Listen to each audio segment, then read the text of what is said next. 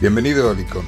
Soy Miguel Ángel Beltrán, creador de este lugar, y estoy encantado de que hayas decidido unirte a este podcast que habla de la necesidad de conectar, de comunicarse y de encontrar la inspiración en lo que nos rodea, de descubrir nuestro potencial y de crecer, donde cada semana compartiré razones y consejos para mantener tu motivación por alcanzar tus metas profesionales y personales. Entonces, vamos a empezar, que hay mucho que hablar.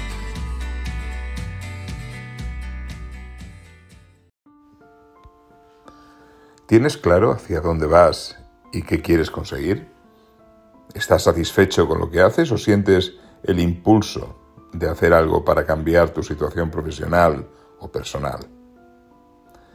Estas son inquietudes que tenemos todos a lo largo de nuestra vida y que están relacionadas con nuestro deseo o con nuestra necesidad de mejorar o de alcanzar un objetivo determinado. El desarrollo personal es algo que necesitas impulsar.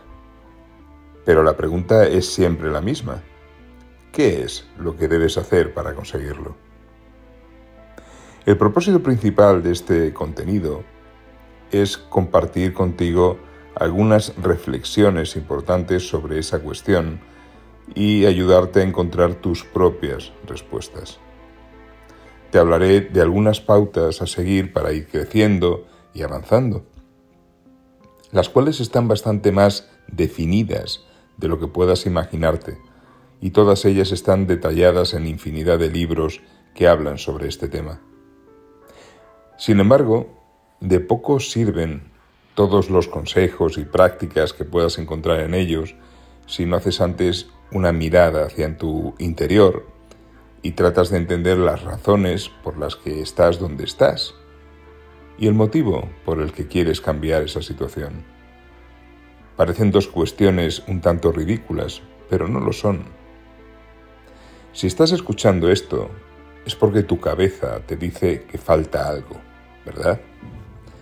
Y no eres el único, así que bienvenido al club de los inconformistas, de los insatisfechos y de los ambiciosos, en el buen sentido de la palabra.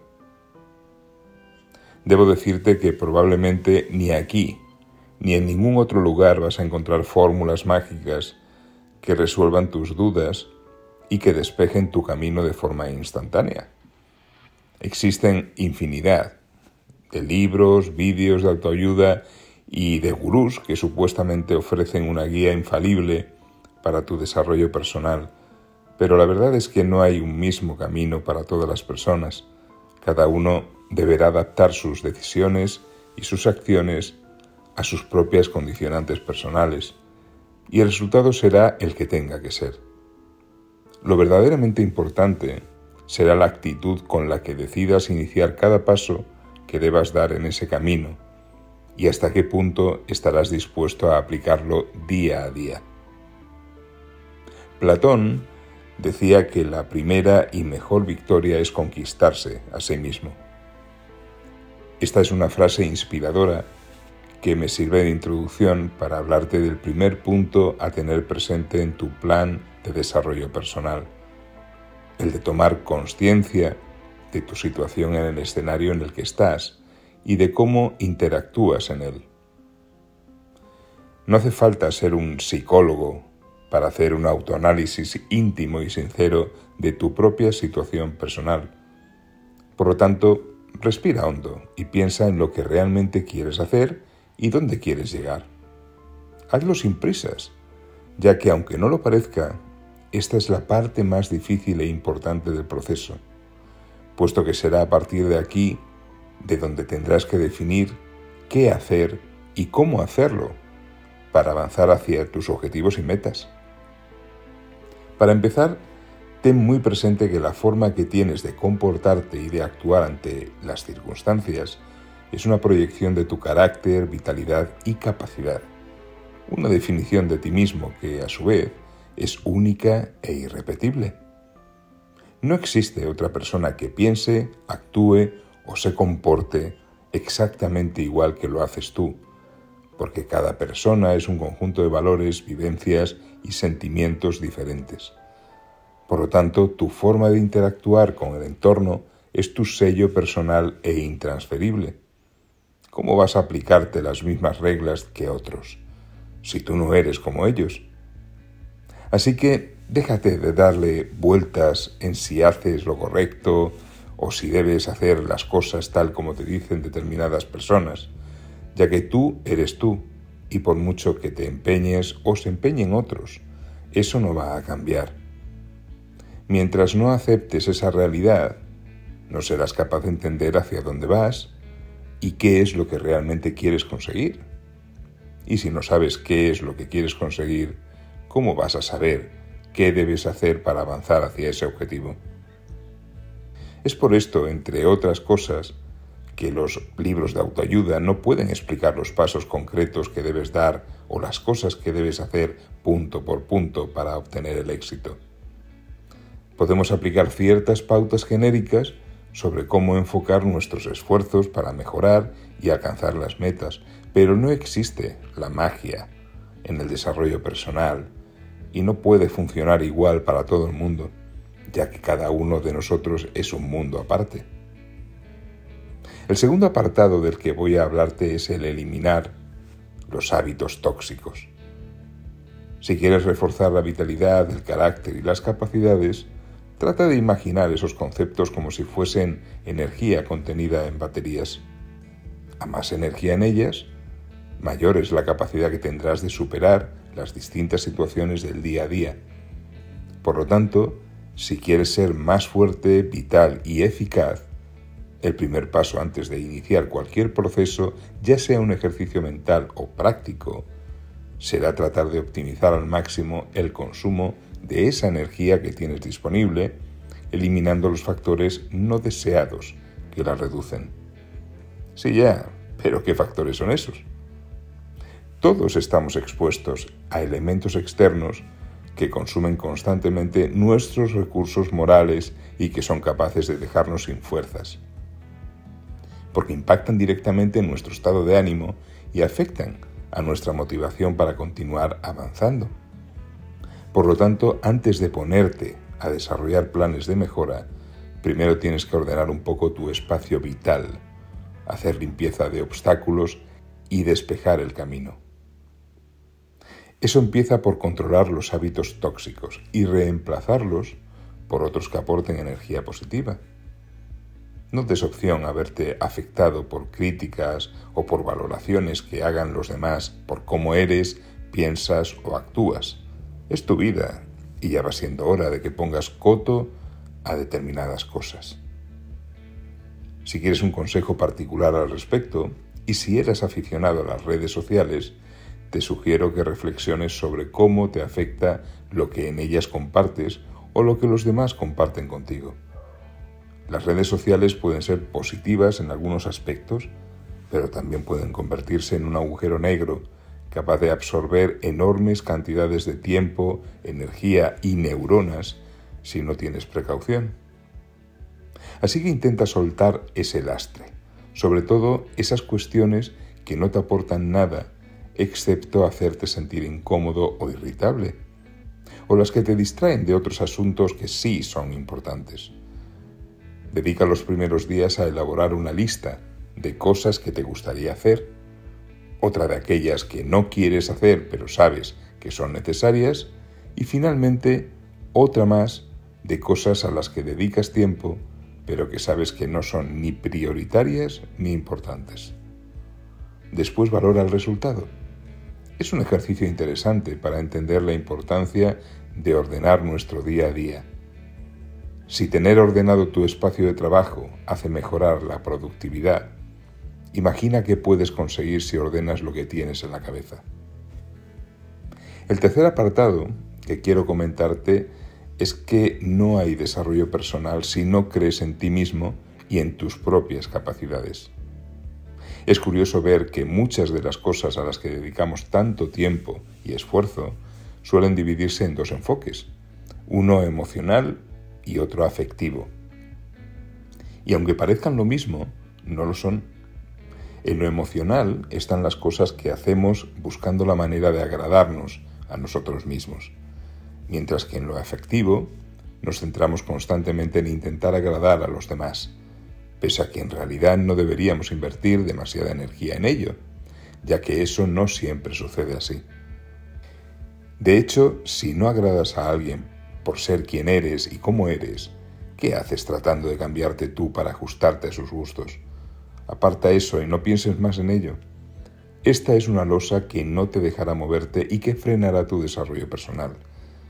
Si consideras tan importante el relacionarte con quienes aparentan no mostrar interés alguno por ti, ya habrá tiempo de retomar ese objetivo cuando no hayan otras prioridades más urgentes.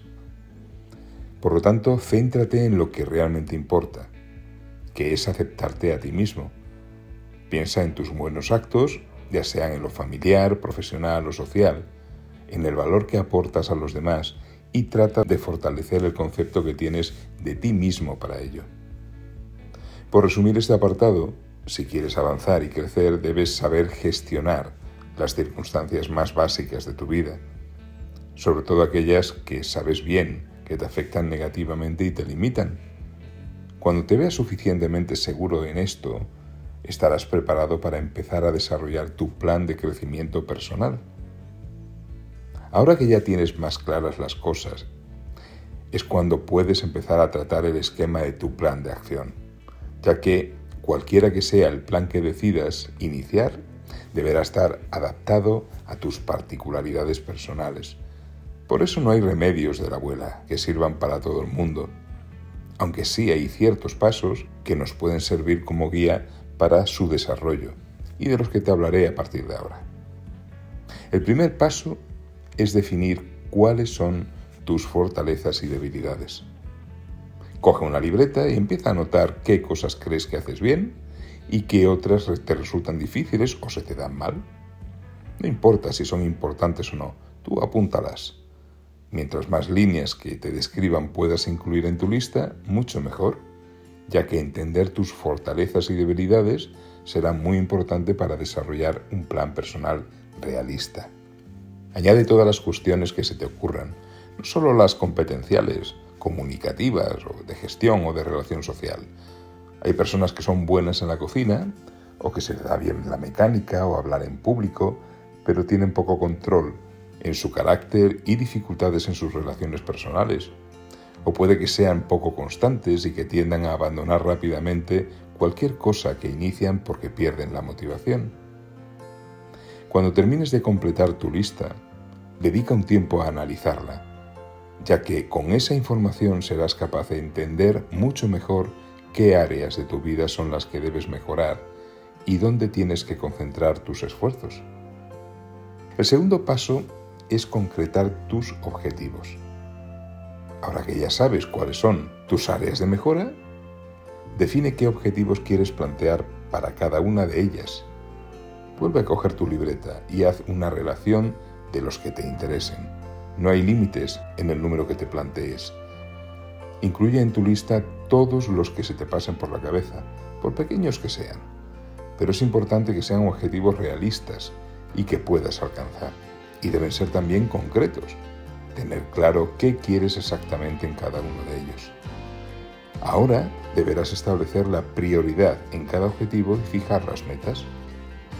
Coge ahora tu lista de objetivos y numéralos en función de su urgencia o relevancia.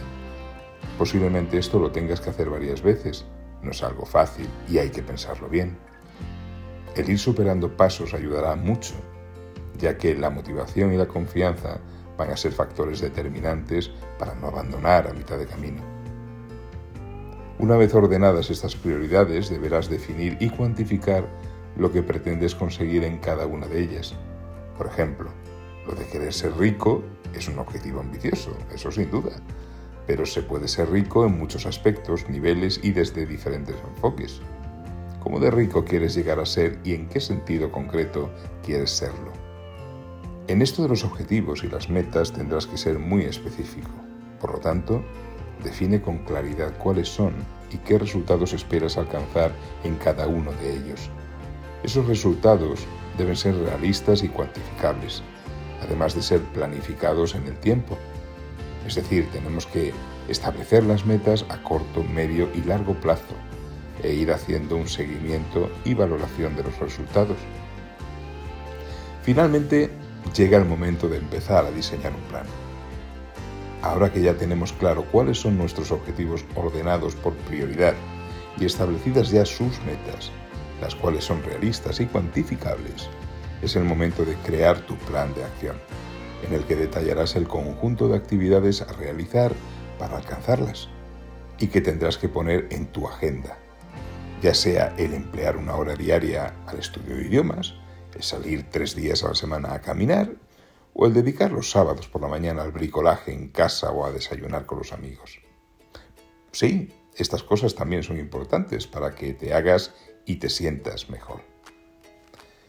Al principio te costará seguir esta agenda, pero si consigues adaptarte a una disciplina, verás los resultados en muy poco tiempo.